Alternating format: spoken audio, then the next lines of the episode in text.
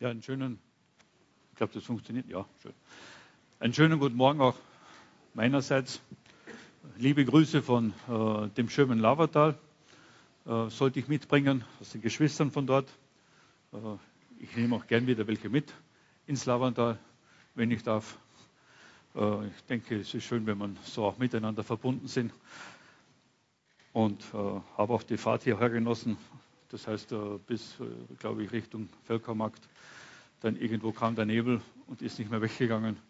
Äh, aber ich glaube, es wird jetzt auch schön werden heute. Ja, und äh, möchte äh, an diesem Morgen heute euch ein Thema nahebringen, das mich selbst gerade auch in letzter Zeit äh, bewegt und angesprochen hat. Es wird nicht die Jahreslosung sein. Ich habe gehört, normalerweise habt ihr heute die Jahreslosung als Predigtext. Äh, der Karl Himmert hat gemeint, er wird das dann nächste Woche nachholen. Und ich darf ruhig bei dem Thema bleiben, was ich mir da ein bisschen zusammengesch oder vorbereitet habe. Es geht um, um das Leben in der Freude als Gabe Gottes, um eine, um eine Freude, um eine unverzichtbare Freude, die unser, unser ganzes Sein letztendlich motiviert, Kraft gibt. Eine Freude, die aber auch unabhängig ist von den Lebensumständen, in denen wir oft drinstehen, von den Herausforderungen, die unser Leben oft begleitet. Ich war heute Morgen unterwegs äh, und habe ein bisschen Radio gehört und dann habe ich so ein bisschen mitgekriegt, was man sich so für das Jahr 2019 wünscht. Und dann ist als erstes gewesen, die meisten Menschen in Österreich wünschen sich Gesundheit. Das ist so das Wichtigste, worin sie dann Freude und Kraft fürs Leben erwarten. Das zweite ist dann Geld, das sie brauchen, um es auszugeben. Äh, und das dritte, was sich die Menschen wünschen in Österreich, ist ich sage es mal mit den Worten, wie es der Reporter gesagt hat, Erfolg in der Liebe. Was auch immer das bedeutet, äh, das heißt ein Ausdruck, Sehnsucht nach Beziehung oder was immer. Aber das sind so diese drei Hauptwünsche der Menschen in, in, unserem, in unserer Gesellschaft. Und man merkt schon, dass da auch sehr viel äh, Not ist, sehr viel äh, in den Herzen ist was, was, was äh, letztendlich nur oberflächlich abgedeckt werden kann. Ich mache ein bisschen äh, Jugendarbeit, begleite ein paar junge Leute und ich bin selber sehr schockiert und oft äh, erschreckt, wie, wie sehr man sich eigentlich nach Lebensfreude, nach, nach Lebensfülle und Spaß sehnt und mit was man das dann versucht abzudecken oder irgendwie in die Reihe zu bringen. Da gibt es dann die vor allem jetzt über diese Feiertage zu Weihnachten und äh, dann jedes Silvester, diese Alkoholexzesse bis hin zu, zu Drogen, haben selber in engeren Jugendkreis Leute, die da drinnen verwickelt sind. Gestern jemanden getroffen, mit dem ich eigentlich ein ernstes Wort geredet habe, mal, dass er sich nicht überlegen sollte oder Gedanken machen sollte, sein Leben zu ändern. Ist selber krank, hat Hautausschläge, hat, glaube ich, die Krätze gekriegt und, und äh, lässt sich da jetzt fast täglich oder immer wieder volllaufen. Äh, und gestern war er auch wieder am Nachmittag äh, so weit, dass er, äh, ja, er konnte schon noch stehen, aber und ein bisschen reden mit mir. Und ich habe ihn mal gefragt, warum macht er das? Und dann sagt er, ich brauche das, ich muss das haben. Ich, ich, das Leben ist, ist sonst zu eintönig oder zu einseitig. Er braucht diesen Kick und dann hängt er halt mit seinen Freunden ab, von dem er auch diese Krätze gekriegt hat. Es, es hat mich sehr erschreckt, wie, wie Menschen ihr Leben nach, nach, nach Fülle, nach, nach etwas Spaß äh, letztendlich kaputt machen und zerstören. Das möchte Gott nicht. Dafür hat Gott uns nicht erschaffen, sondern er hat uns tatsächlich auch wirklich erschaffen, damit wir Lebensfreude erfahren und erleben können, die ganz anders ist. Ich bin darauf gekommen, auch aus dem Text von, von der Geschichte, die man ja typisch zu Weihnachten liest. Und da heißt es ja, in Lukas Kapitel 2, Vers 10, wie, der, wie die Engel den Hirten erscheinen, dann sagen sie, fürchtet euch nicht, seht, ich verkündige euch große Freude, die dem ganzen Volk widerfahren wird, denn euch ist heute in der Stadt Davids der Heiland geboren, der Christus, der Herr ist, der Christus, der Gesalbte, der ist euch heute gegeben. Und das ist die große Freude, die ich euch verkündige. Und das Thema Freude ist ein zentrales Thema im Wort Gottes. Das finden wir im Alten Testament sehr, sehr oft, sei es in den Psalmen oder auch in prophetischen Worten äh, oder auch schon bei Mose. Äh, diese Freude in Gott und mit Gott verbunden zu sein, die Freude, die von Gott kommt und die letztendlich auch bleibt und vorhanden ist in schwierigen Umständen. Wir erleben diese Freude auch im Neuen Testament natürlich, da ist sie uns ein Stück weit aufgegeben, so ein Stück weit als, als Befehl. Freut euch im Herrn. Und abermals sage ich euch, freut euch. Wo steht denn das? Im Philipperbrief. Und das ist dort eine Befehlsform, also so eine richtige Herausforderung. Uns zu freuen im Herrn ist etwas, wozu wir aktiv oder bewusste Entscheidungen brauchen. Wo wir, wozu uns etwa hinwenden oder uns äh, auch das geben lassen müssen. Das passiert nicht einfach und es ist auch nicht unbedingt allein die, die Gefühlswelt gemeint mit dieser Freude, sondern es ist viel, viel mehr. Äh, mein Herz freut sich in dem Herrn, denn ich freue mich in deinem Heil. Wisst ihr, wer das gebetet hat im Alten Testament? Es war die Hannah. Die hat viel Not gehabt, diese Frau. Die war eine, die sich vorgekommen als wie von Gott verworfen, äh, benachteiligt, keine Kinder gekriegt. Die anderen Frauen haben alle Kinder gekriegt, äh, sie nicht. Und das war für sie eine tiefe, tiefe Not. Und in dieser Not hat sie, hat sie sich zu Gott hingewandt und dann hat sie tatsächlich die Zusage gekriegt, du wirst schwanger werden, du wirst ein Kind kriegen. Und sie hat dann eben diesen Samuel geboren, ist die Mutter von Samuel. Und da hat sie ihm gesagt, das ist mir Freude von Gott, ich bin eine Beschenkte von Gott. Ich bin jemand, der, der äh, den, den sich Gott ganz bewusst zugewendet hat. Und ich möchte heute Morgen einfach ein bisschen auch im Alten Testament schauen, was, was kann uns, was ist die Basis dafür, dass wir in dieser Freude leben oder diese Freude auch immer mehr in unserem Leben auch erfahren oder sie auch eine tragende Kraft wird. Und bin da in einem Psalm, auf einen Psalm gestoßen. Ich, ich studiere jetzt ein bisschen die Psalmen durch, so neben dem, dass ich auch immer mit dem Alten Testament lese. Und das ist für mich ein ganz, ganz neuer Schatz, ein ganz neuer Reichtum geworden in der Beziehung zu Gott. Da, da, gibt es, da gibt es Kämpfe, da gibt es ein Ringen, da gibt es so viel Unverständliches, Spannungen und dann auch wieder tief erfüllte Freude und Begegnung mit Gott. Es ist unwahrscheinlich, was da alles drin steht. Es zahlt sich aus, die Psalmen wirklich für sich durchzukauen oder ein bisschen durchzustauen und auch wirken zu lassen. Ich habe einen Psalm entdeckt oder äh, gelesen vor kurzem neben Psalm 51. Ist eigentlich gar nicht unbekannt. Wisst ihr, was das für ein ist? Das Psalm 51 ist ein Psalm Davids, den er singt oder den er dichtet in einer seiner schwersten Lebensstunden. Der David wurde von Gott berufen, auserwähltes Werkzeug zu sein und wurde König, zuerst gesalbt, dann verfolgt, war lange auf der Flucht, ist auch einer, der die Migranten und Flüchtlinge verstehen kann. Er hat das auch ziemlich intensiv durcherleben müssen ähm, und hat viele, auch einiges in seinen Psalmen da niedergeschrieben über seine Verfolger.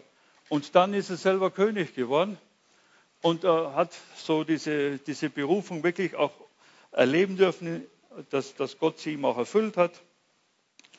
Und dann ist er schuldig geworden. Ja, dem Ehebruch und auch des Mordes. Weil er den Ehebruch äh, vertuschen wollte, ließ er auch den Ehemann von der Frau, mit der er die Ehe gebrochen hat, umbringen. Und dann hat er das alles irgendwo wieder in den Griff gehabt, gedacht, okay, kann man so lassen, reden wir nicht mehr drüber, machen wir weiter. Und dann sagt Gott, na, da mache ich nicht mit.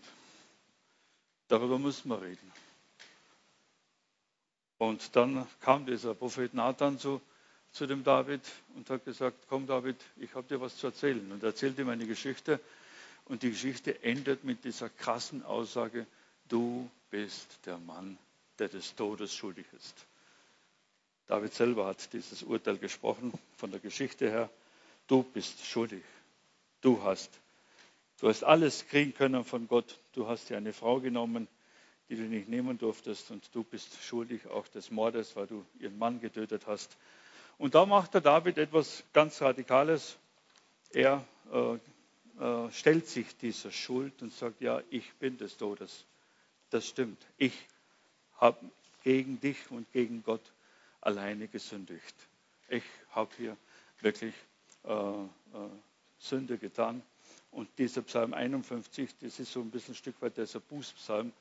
Was hat das jetzt mit dieser Freude zu tun? Das ist ein interessanter Satz, was der David hier schreibt in, in Psalm 51, Vers 14. Da sagt er, lass mich wieder Freude erleben, wenn du mich errettest. Hilf mir, indem du mich bereit machst, dir gerne zu gehorchen. Lass mich wieder Freude erleben. Ich brauche es. Auf die kann ich nicht verzichten, wenn du mich errettest, wenn du mir da hilfst, auch in dieser Schuld, in dieser Not.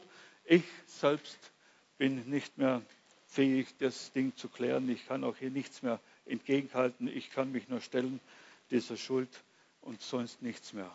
Aber ich brauche wieder diese Freude. Und dann habe ich drei so, so Bitten in diesem äh, Psalmen gefunden, über die ich euch ein bisschen oder über die ich selber nachgedacht habe. Ein Stück weit Gaben Gottes, die uns gegeben worden sind in Jesus Christus, von dem ja dieser Lukas-Text redet, den euch so große Freude bereitet, den, den Christus, den Retter. In dieser Rettung, was ist uns da gegeben? Und der David bittet uns darum, bittet darum. Um drei Dinge bittet er. Um ein heiliges Herz, um einen beständigen Geist und um die Nähe, Gegenwart Gottes. Diese drei Dinge finden wir hier in diesem Psalm 51 und all diese drei Dinge sind uns in Christus gegeben. Und sind Grundlage für die Freude, in Gott zu sein und zu leben.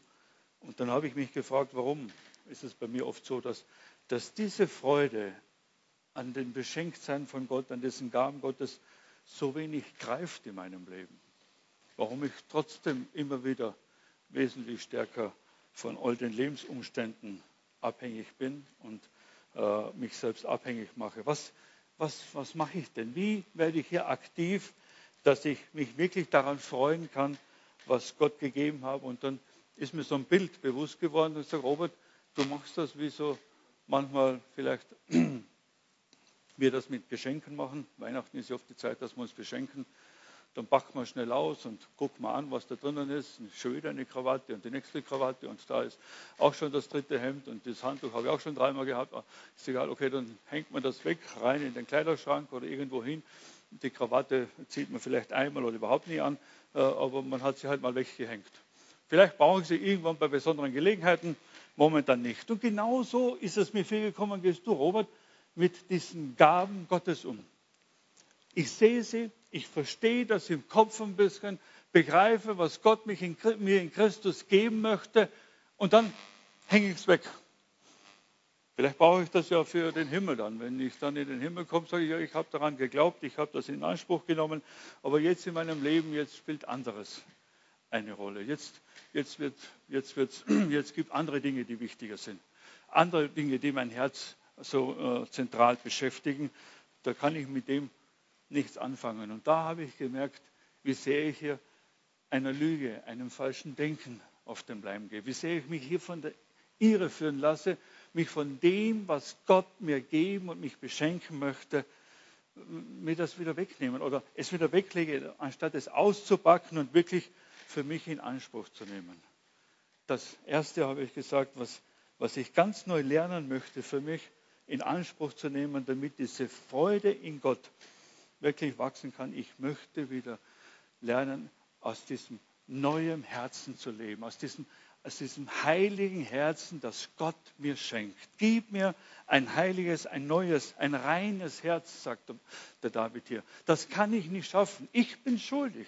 Ich bin sündig. Ich bin in Sünde geboren und werde in Sünde sterben. Das weiß ich. Ich kann vor deiner Heiligkeit nicht bestehen. Ich, du musst es mir äh, geben, sagt hier der David. Und deshalb wissen wir ja vom Neuen Testament heraus, dass Gott uns dieses neue, dieses neue Herz, dieses neue Sein in Christus schenkt, indem Christus selbst mit seinem Leben für mich bezahlt. Christus ist auf diese Welt gekommen, um uns genau dieses heilige, dieses reine Herz zu schenken. Dieses Leben, dieses Wesen, das ganz Gott entspricht das vollkommen mit Gott eins ist. Das ist etwas, was uns Gott durch Christus geschenkt hat, dass er gelebt hat auf dieser Erde. Er ist ein Mensch geworden und hat als einziger Mensch auf dieser Erde nie eine Sünde begangen, hat sündlos, ist äh, im Gehorsam bis zum Schluss am Kreuz auf Golgotha hat er sein Leben hingegeben an unserer Stelle, an deiner Stelle, an meiner Stelle. Und das ist nur deshalb, weil er mich so lieb hat. Und ich denke dann oft, äh, so in meinem Gedanken, was, weil ich mir es wirklich ganz nahe an mein Herz rankommen lassen möchte, dass es so ist, als wie vor Ewigkeiten, bevor Gott die Welt erschaffen hat, war Gott Vater, Sohn und Heiliger Geist schon zusammen und sie haben beschlossen, diese Welt zu schaffen. Und dann haben sie beschlossen, auch den Menschen zu schaffen. Und auch der Robert oder auch jeder von euch war schon in diesem Gedanken Gottes inkludiert. Und dann fragt der Vater dem Sohn, weißt du, wenn wir jetzt Ja sagen dazu, was das für uns bedeutet? Weißt du, was es dir und mir kosten wird, wenn wir diese Welt mit diesen Menschen erschaffen werden? Du weißt, dass sie sündig werden. Du weißt, dass sie von uns abfallen werden. Du weißt, dass sie in die ewige Verdammnis fallen, wenn nicht wir bereit sind, für die Schuld dieser Menschen zu bezahlen. Und das heißt, dass ich mich in der ewigen Liebe zu dir, meinem Sohn, abwenden muss, dass da eine Trennung passieren muss. Es kostet uns alles, was wir geben müssen, um diese Menschen letztendlich wieder zurückzugewinnen. Und schon damals hat der Vater dem Sohn gefragt, bist du bereit? Wollen wir? Und der Sohn hat gesagt, ja Vater, die Menschen sind es mir wert. Ich will diesen Weg gehen. Und so hat Gott sich dazu entschieden, bevor die Welt war, uns zu erschaffen, aber auch uns zu erlösen. Für uns zu sterben, für uns zu bezahlen, um uns dieses reine Herz zu schenken, um uns dieses neue Leben in ihm zu geben. Und das ist schon etwas, was, was mich herausfordert. Wenn ich darüber nachdenke, dass in mir selbst die Heiligkeit Gottes ruht und ich mich damit auseinandersetze und ich möchte mich dem auch stellen, dann merke ich immer mehr, wie viel Unreines in mir noch drin ist. Wie viel Unreines in meinem Verhalten da ist. Wie viel äh, Bitterkeit, wie viel Egoismus und Neid, wie oft ich andere dann schlecht mache, damit ich besser darstelle, wie, wie, wie alle möglichen Dinge von meinem alten Verhalten nicht zu diesem neuen Leben passen. Und dann bete ich und sage, Jesus, ich will es abgeben. Ich will von deiner Heiligkeit noch mehr, damit das andere, damit, und das andere möchte ich loslassen. Das möchte ich aufgeben. Und das ist so ein Stück weit mein Lebenskampf. Gib mir dieses heilige Herz, auch mit dem Wissen, dass vieles Unheilige in mir sichtbar wird. Ich mich dem stellen muss wie ein David hier und sagen, ja, hier ist noch Schuld, hier ist noch Sünde, hier ist noch Egoismus, hier bin schon wieder ich im Mittelpunkt, hier sind schon wieder meine, oh danke schön, hier sind schon wieder meine Interessen, äh, die im Zentrum stehen. Äh, hier habe ich schon wieder schlecht über andere gedacht und geredet. Und all möglichen Dinge werden sichtbar, aber ich möchte mich dazu stellen, weil dafür ist Christus gestorben.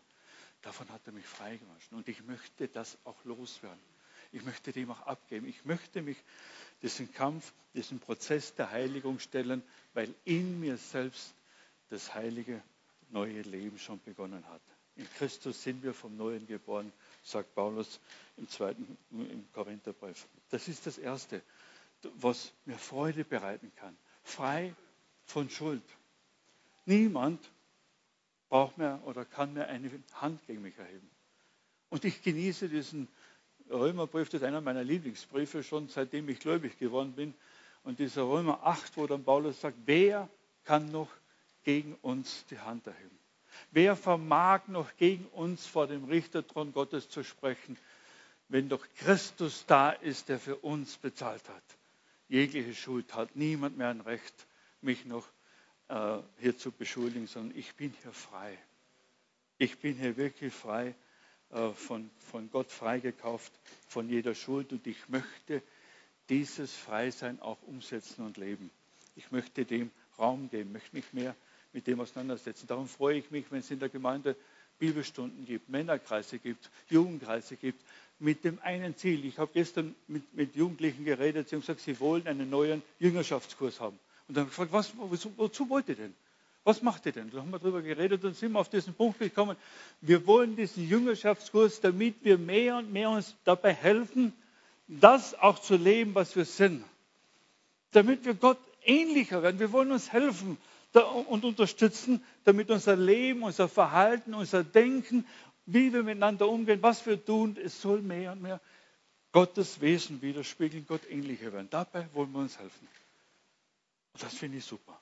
Wenn das das Ziel ist von Gemeinschaft, dazu hat Gott uns zusammengestellt, damit wir der Heiligkeit, für die er uns, die er uns schenkt, auch mehr und mehr entsprechen.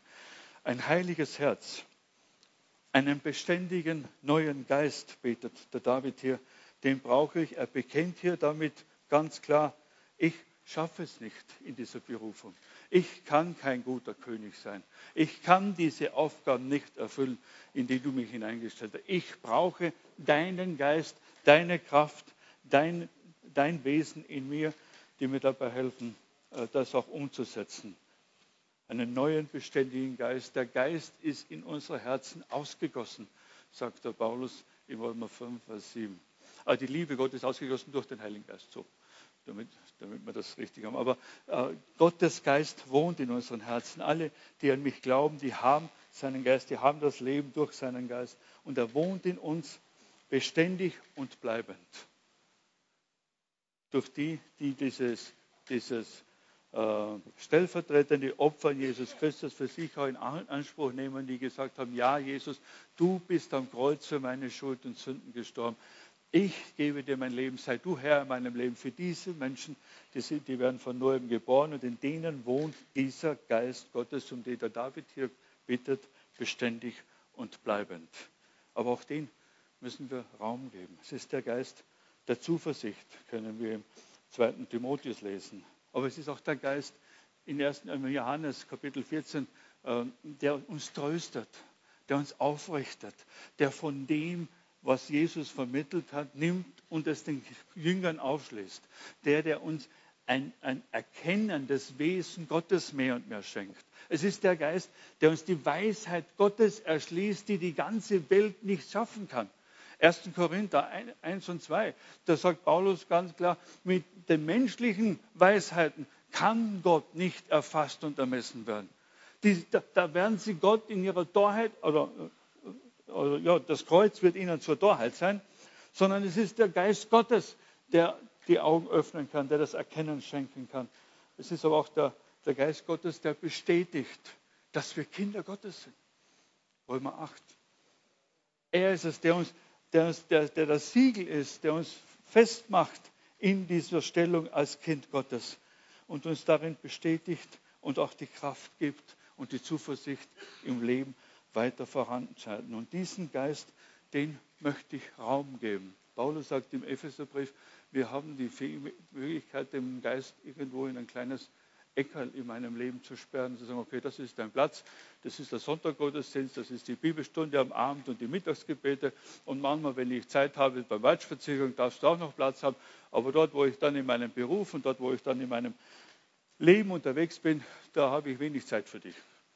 Ähm, oder Dinge, wo der Geist Gottes uns etwas klar macht und wir eigentlich Entscheidungen treffen sollen in unserem Leben. Auch hier haben wir die Möglichkeit, diesen Dingen, dieser Führung nicht zu gehorchen oder eben ihn zurückzudrängen. Betrübt den Geist nicht, sagt er, sondern gebt ihm Raum. Ihr braucht ihn, um in eurem Leben unterwegs zu sein und unterwegs zu bleiben.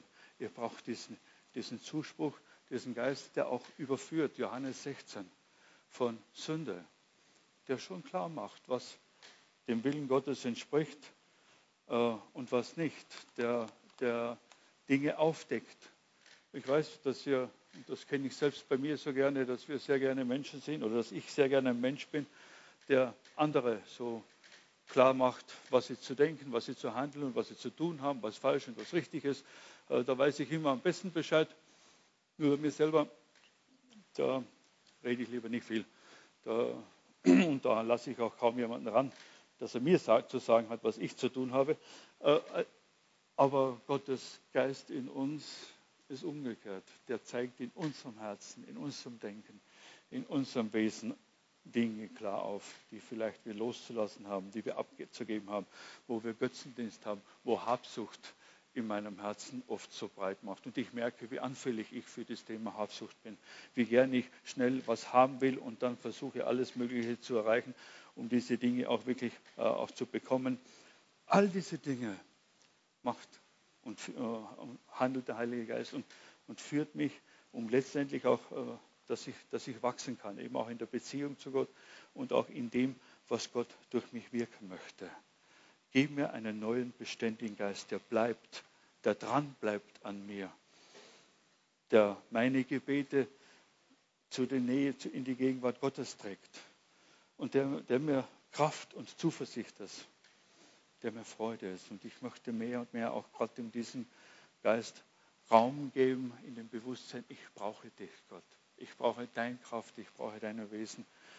Und dann betet dieser David hier noch äh, um diese Nähe Gottes. Ver, äh, verwirf mich nicht vor deinem Angesicht, betet David hier in, äh, im Kapitel, äh, Vers 13, im 51. Äh, Psalm. Gott, ich brauche deine Nähe. Lass mich nicht aus deiner Nähe rausfallen, lass mich nicht aus deiner Gegenwart wegfallen, verwirf mich nicht, sondern lass mich nicht nur in deiner Nähe emotional oder auch gefühlsmäßig in der Nähe Gottes, sondern hier ist die Nähe gemeint, lass mich auch weiterhin in deinem Dienste sein. Maria sagt, siehe, das ist mir eine große Freude, was hier der Engel erkundigt.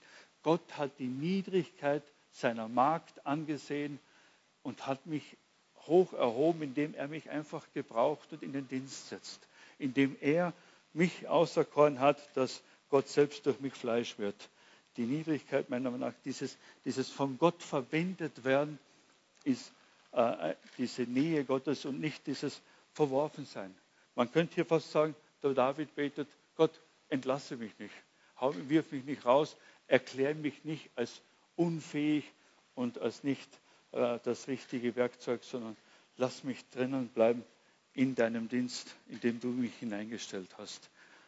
Und ich weiß, wie, wie schwierig es oft ist, gerade zum Thema Entlassungen. Ich habe auch immer wieder in meiner Arbeit mit Menschen zu tun, die ihre Arbeit verloren haben, die gekündigt worden sind, die, ähm, wo man wieder neue Programme entwerfen. Und das ist, auch wenn man oberflächlich sehr schnell drüber hinweggeht, oft ein sehr harter Schlag, wenn man plötzlich merkt, da haben wir wirklich mehr gebraucht. Man entspricht nicht mehr, man hat die Leistung nicht mehr. Und äh, das, David bittet hier, dass Gott, lass mich das nicht erleben, dass du mich nicht mehr gebrauchst in deiner Nähe und auch in deinem Werk. Und Jesus Christus ist es, der uns zusagt, sicher, siehe, ich bin es, der bei euch ist. Ich bin es, der euch hineinbauen möchte als meine Jünger in mein Werk, in mein Wirken in dieser Welt, ins Aufrichten meines Reiches. Siehe, mir ist gegeben alle Macht im Himmel und auf Erde, sagte Matthäus 28. Äh, darum,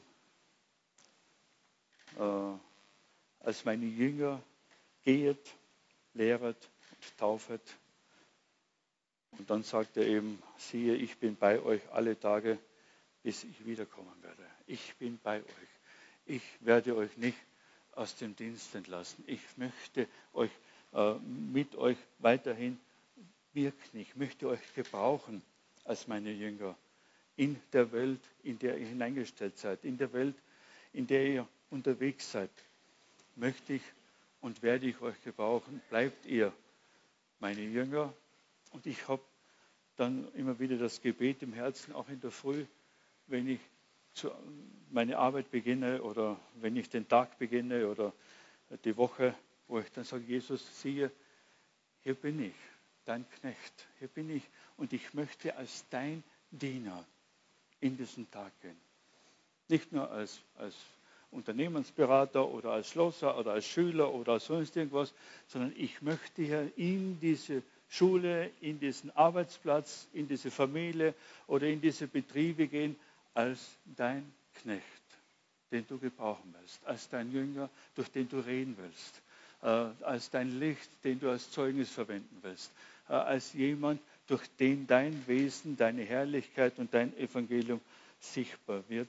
Ich bin dein Diener und das ist mir Freude. Und du wirst mich nicht rauswerfen, du wirst mich gebrauchen. Und daran darf ich bauen. Und das ist etwas, was mir wirklich immer wieder neuen Mut gibt. Manchmal habe ich so Herausforderungen in meinem Alltag, wo ich nicht weiß, in welche Firma komme ich rein, wie wird das Ganze ankommen. Wir haben so verschiedene äh, Konzepte und Sachen, die wir dann in den Firmen umsetzen sollten. Und das ist oft sehr unterschiedlich, äh, wie gerade den Führungspersönlichkeiten darauf ansprechen und äh, wie die Stimmung ist und so. Und manchmal ist es ja wirklich nicht ganz einfach. Und das, das, das bereitet mir dann oft wirklich schlaflose Nächte.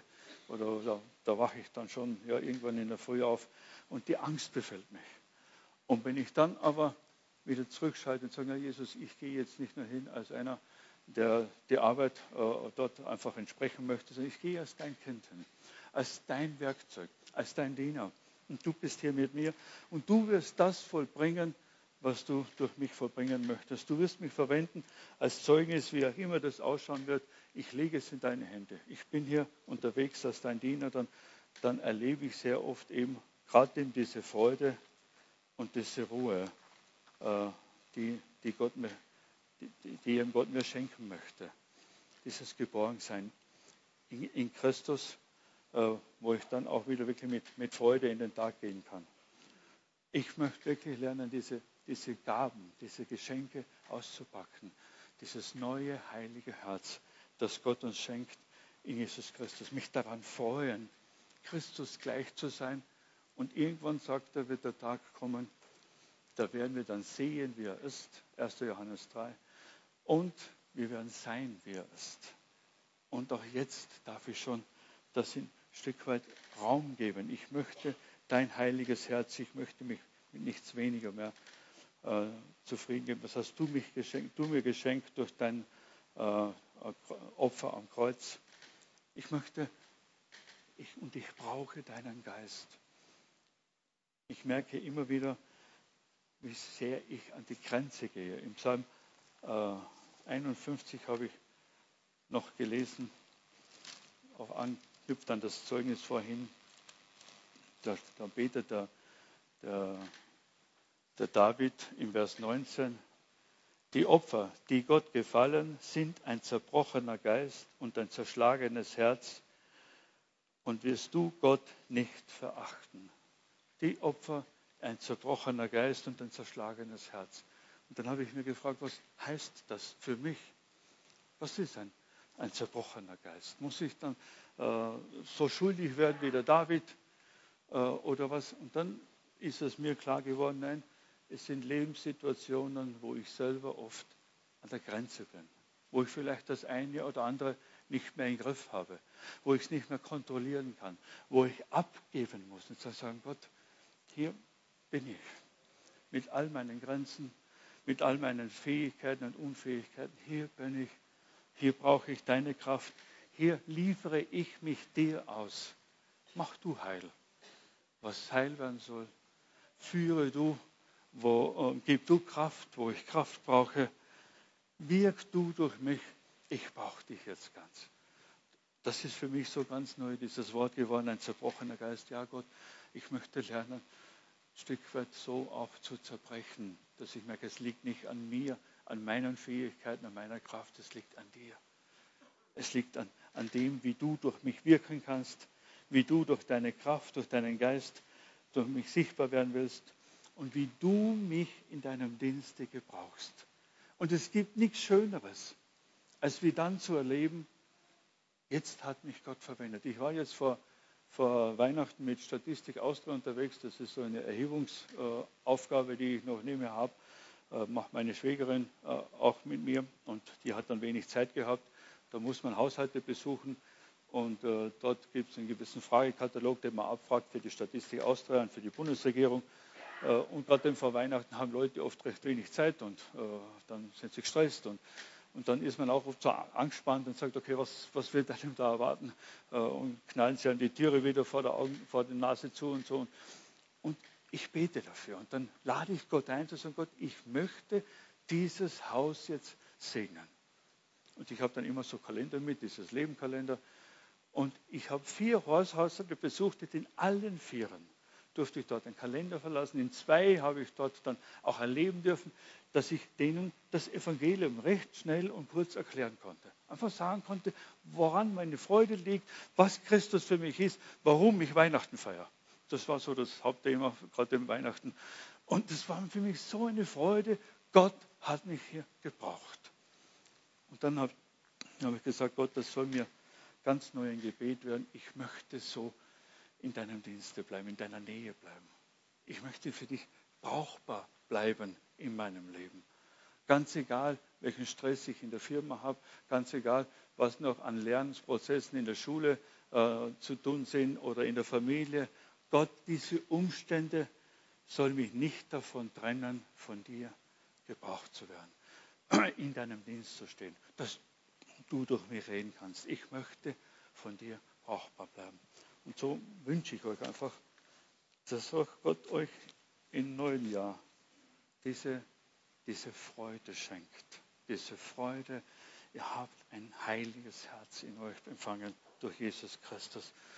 Der Geist Gottes wohnt in euch, der Kraft und Zuversicht ist, der euch nicht mehr verlassen wird, der aber auch durch euch wirken und sichtbar werden will. Und es ist eine Berufung über eurem Leben, eine Bestimmung. Gott hat ein Werk in euch begonnen, das er auch vollenden will. Und dieses Werk ist das Einzige, was bleiben wird in alle Ewigkeit, das erstrahlen wird in der Herrlichkeit Gottes. Alles andere auf dieser Welt wird vergehen. Gottes Wirken durch euch nicht. Und das, ist die, das sind so Grundlagen, wo wir uns freuen dürfen, dass wir in diesem Leben in der Weise drinstehen, dass diese Freude auch wirklich unsere tragende Kraft wird und unsere bleibende Kraft, auch egal in welchen Umständen und Unsicherheiten. Gott wird euch nicht aufgeben. Das, was der David erbitten musste, ist uns in Christus gegeben. Lasst es uns auspacken. Lasst es uns in Anspruch nehmen für unser Leben. Und dann wird die Freude Gottes auch euer, äh, euer Leben begleiten, auch im Jahr 2019 und darüber hinaus. Darf ich noch beten? Danke, Herr Jesus Christus, dass du Mensch geworden bist, dass du für uns bezahlt hast, all unsere Schuld und Sünde weggenommen hast, mit deinem Blut uns reinmachst. Ja, dass wir heilig und vollkommen sind vor dir. Aber du weißt, wie oft unser Leben, unser Denken, unser Verhalten dem nicht entspricht. Aber danke, dass du dort dran bist dass da auch Dinge sichtbar werden, dass wir die auch abgeben dürfen. Danke, dass dein Geist in uns wohnt, bleibend. Nicht punktuell, sondern bleibend in uns ist. Der Geist, der Kraft ist, der Zuversicht, der uns bestätigt, dass wir deine Kinder sind. Ja, und danke, dass du uns auch hineingestellt hast in eine Berufung, in eine Bestimmung, wo du ein Werk durch uns vollbringen möchtest wo du uns verwenden möchtest als, als Zeugnis, als Licht, als Salz. Gib uns die Gnade, ja, dass wir diesen Gaben, diesem Beschenktsein wirklich Raum geben, dass das unser Lebensmittelpunkt wird. Danke, dass du dich über uns freust. Wir wollen uns auch über dich und über das freuen, was du uns gibst und wie du und durch uns lebst. So segne jeden Einzelnen da. Und lass ihm erleben, wie er zum Segen wird, wie er zum Werkzeug wird, wie er deine Freude ihn durchströmt, deine Liebe ja, ihn wirklich bestimmt und einfach auch, auch zum Segen setzt für die Menschen, wo du immer jeden Einzelnen auch hinstellst. Danke, du hast die Welt nicht aufgeben, sondern du wirst sie gewinnen. Und wir sind ein Werkzeug dafür. Wir preisen dich dafür. Amen.